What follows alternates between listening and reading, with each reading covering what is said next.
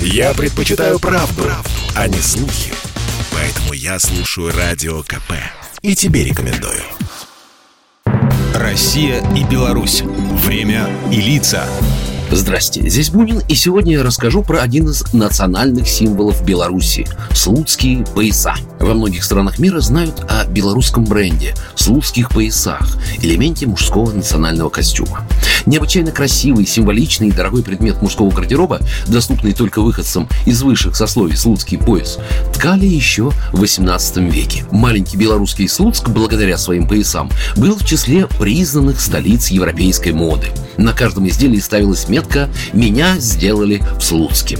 По его технологии, или как бы сегодня сказали, франшизе, пояса такие делали во многих соседних городах и странах, и даже во французском Леоне. Более того, именно в Слуцке рождались настоящие шедевры, служившие образцом для всех других поясов. Изготовлялись они вручную на слуцкой мануфактуре шелковых поясов, принадлежащей князьям Радзивиллам. Она была создана из нескольких предприятий, на которых вырабатывались золотые галуны для шляп, мундиров, костюмов, разные материи, которые ткались шелком, золотой и серебряной нитью. Слуцкие пояса быстро вытеснили турецкие и персидские аналоги и завоевали европейский рынок.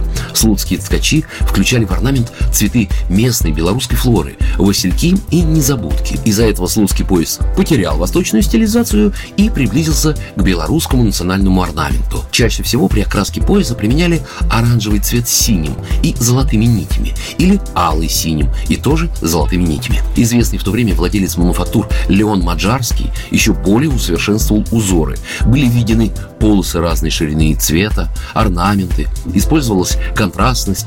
Сегодня такие пояса – настоящий раритет.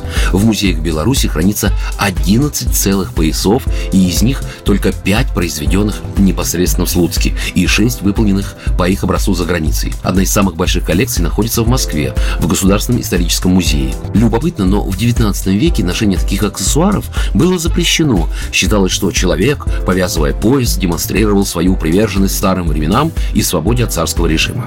И ткацкая фабрика в Слуцке закрылась. Долгое время считалось, что технология древнего ткачества утеряна навсегда, но с 2012 года в Беларуси действует государственная программа возрождения традиций производства слуцких поясов. Древнее ремесло удалось адаптировать к современному оборудованию, а в Витебском университете появился даже курс о слуцких поясах. А первый экземпляр – идеальная, точная копия исторического шедевра длиной 3,5 метра – ныне украшает Дворец независимости. Ведь слуцкий пояс не только изделие ткачества, а самая настоящая белорусская реликвия и национальная гордость. Программа произведена по заказу телерадиовещательной организации Союзного государства. Россия и Беларусь. Время и лица.